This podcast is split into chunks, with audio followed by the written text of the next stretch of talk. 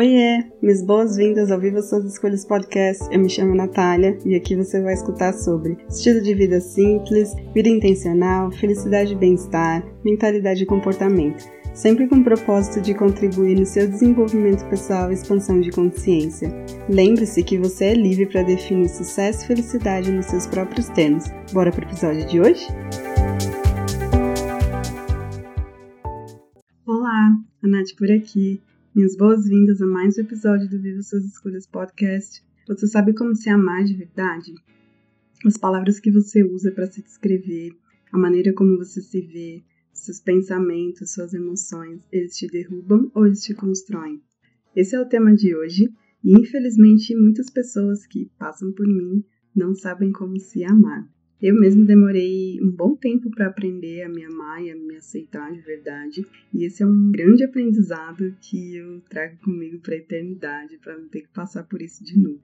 Sendo bem honesta, esse é um processo infinito, pois a gente sempre precisa avaliar os nossos pensamentos, os nossos comportamentos, a nossa consciência, para curar aquilo que é necessário para a gente poder seguir em frente.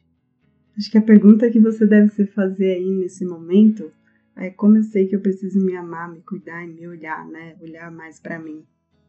Normalmente a gente entra em contato com os nossos amigos, familiares, a gente pergunta como eles estão, se eles precisam de ajuda, de que forma a gente pode contribuir.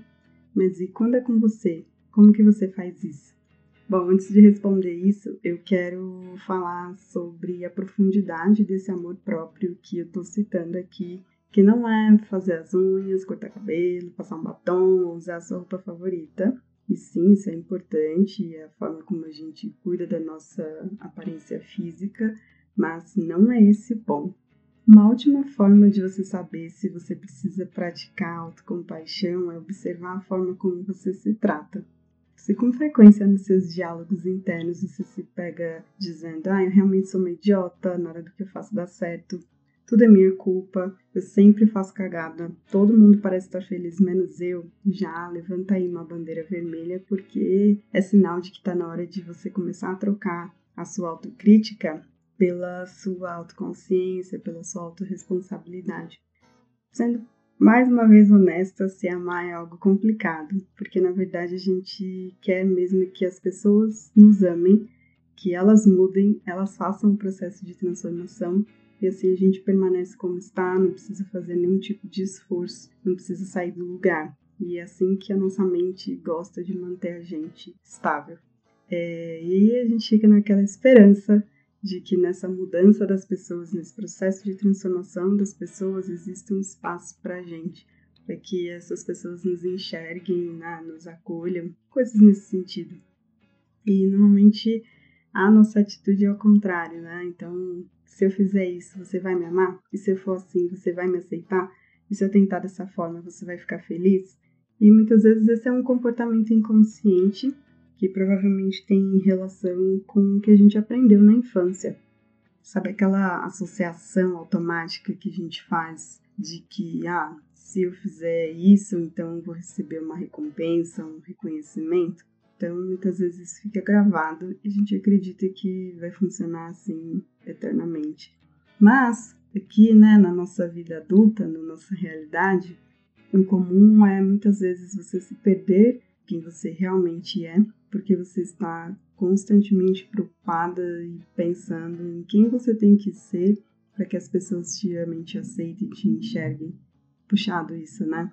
É, criar esse elo de amor próprio permite que você realmente entre em contato com você, com suas necessidades, seus valores pessoais, seus interesses, seus limites. E quando não existe essa prática da autocompaixão, o que acontece com frequência é aquele ciclo de questionamentos. Será que eu sou boa bom bastante? Será que meu trabalho é valorizado? Será que eu mereço esse espaço que eu ocupo?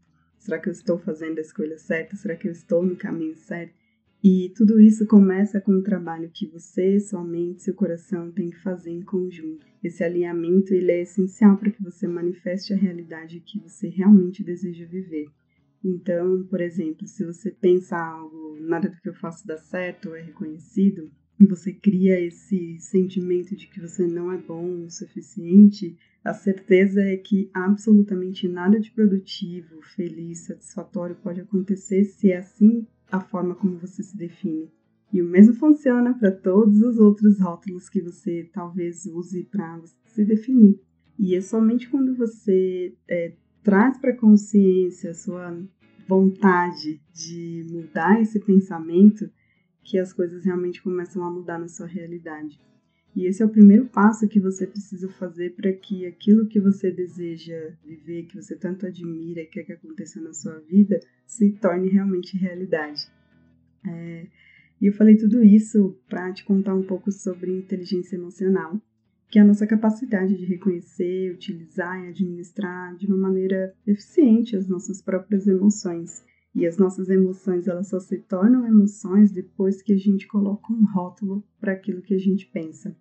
Então, para exercer a sua inteligência emocional e cultivar o seu amor próprio, você vai precisar mexer na gaveta da autoestima, que eu sei que não é uma gaveta fácil de abrir para muitas pessoas, mas é primordial para que você realmente consiga trabalhar a sua inteligência emocional de uma forma efetiva. E por falar em autoestima, como é que anda a sua? Você se critica e se tortura ou você se trata com o mesmo respeito que você teria por uma outra pessoa?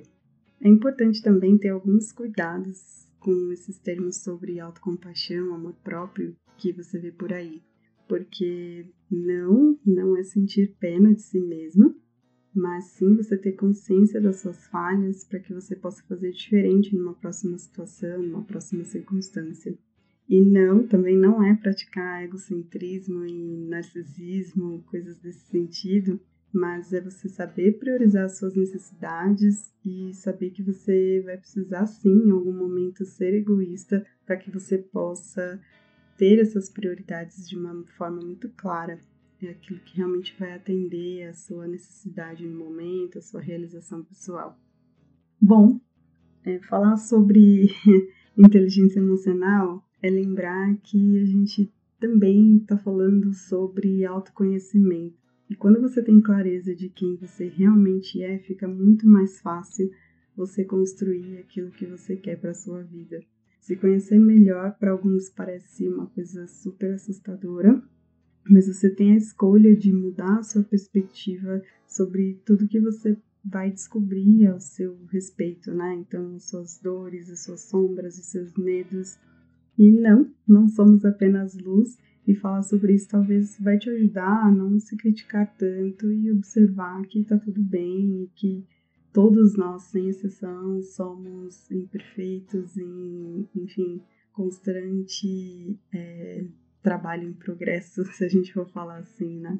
Autoconhecimento é um assunto longo e hoje eu quero finalizar falando sobre uma força de caráter que a gente tem, que é inteligência social, que é você estar ciente das suas emoções e intenções, não só ao seu respeito, mas também das pessoas que estão ao seu redor, para que você e as pessoas né, que te cercam, as relações que você tem proximidade, se sintam confortáveis e valorizadas.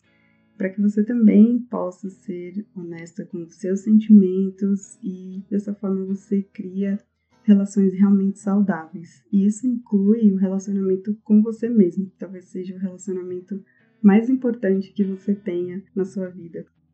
Para você fortalecer a sua inteligência é, social, você pode praticar esses exercícios que eu vou compartilhar com você agora. Então, Pratica a escutativa e sem julgamentos das pessoas, ou até mesmo o diálogo que rola aí na sua cabeça, na sua mente, quando você decide realmente parar para ouvir. Então, procura simplesmente observar sem tomar decisões ou sem ir para conclusões precipitadas. O segundo é, se por algum motivo você, enfim, for fazer alguma crítica a alguém, Procure avaliar se na sua crítica existem aspectos positivos. E por mais que você esteja levando essa crítica para essa pessoa, lembra que essa crítica ela vai né, surgir para alguém a partir de um incômodo seu. Então, sempre gosto de praticar um feedback XYZ. Isso ajuda muito a você realmente mostrar para aquela pessoa que, olha, estou trazendo essa crítica porque isso aconteceu comigo, foi assim que eu me senti, por isso eu quero que as coisas sejam diferentes agora. Terceira coisa que você pode fazer é assistir alguma série ou um filme do seu interesse no mudo e escrever sobre os seus sentimentos, sobre as suas percepções de tudo que você observou. E obviamente não coloca legenda, mas assiste observando realmente a forma como aquelas pessoas reagem durante uma conversa, como que elas se comportam, como que tá a afeição dessas pessoas. Essas são algumas coisas importantes para você observar que de repente pode ser alguma atitude que você tenha e que, enfim, quando você recebe alguma crítica, quando você tá lá, né, se criticando também, você tenha o mesmo, mesmo comportamento, a mesma atitude. Outra coisa que você pode fazer é volta em alguma situação que gerou desconforto e observa como você se tratou depois disso. Tem alguma coisa que você gostaria de fazer de diferente? Então, você aproveita esse mesmo momento para você reconstruir essa mesma situação se comportando da forma como você gostaria. Esse é um exercício que a gente chama de visualização dentro do coaching e que ajuda muito você a ressignificar suas atitudes, seus pensamentos, os seus comportamentos, para que você, enfim, possa conscientemente agora fazer diferente numa próxima situação. E aí, outra coisa é que tipos de recompensas ou de reconhecimentos você gostaria de receber sempre que você conquista alguma coisa. Enfim, se presenteie mais com moderação, se for compras né, de objetos, isso é importante para que você não caia no consumo emocional. E, enfim, guarde esses momentos é, num diário. Eu gosto muito de praticar o journaling, eu sempre recomendo isso para todo mundo. Mas procura fazer desses hábitos de reconhecer suas conquistas algo muito é, presente na sua vida. Isso ajuda você a lembrar dos momentos das suas forças, no momento que você é, usou sua capacidade, sua inteligência, seu autocontrole. E isso vai fazer com que você continue mantendo vivo esse mesmo comportamento. Bom, eu fico por aqui nesse episódio, lembrando você que se for o seu momento de receber ajuda para trabalhar sua autocrítica, autoestima, seus projetos de vida futuros, eu vou ficar super feliz de te dar as boas-vindas em um dos meus programas de coaching disponíveis e espero que você tenha gostado e fica de olho nos recadinhos.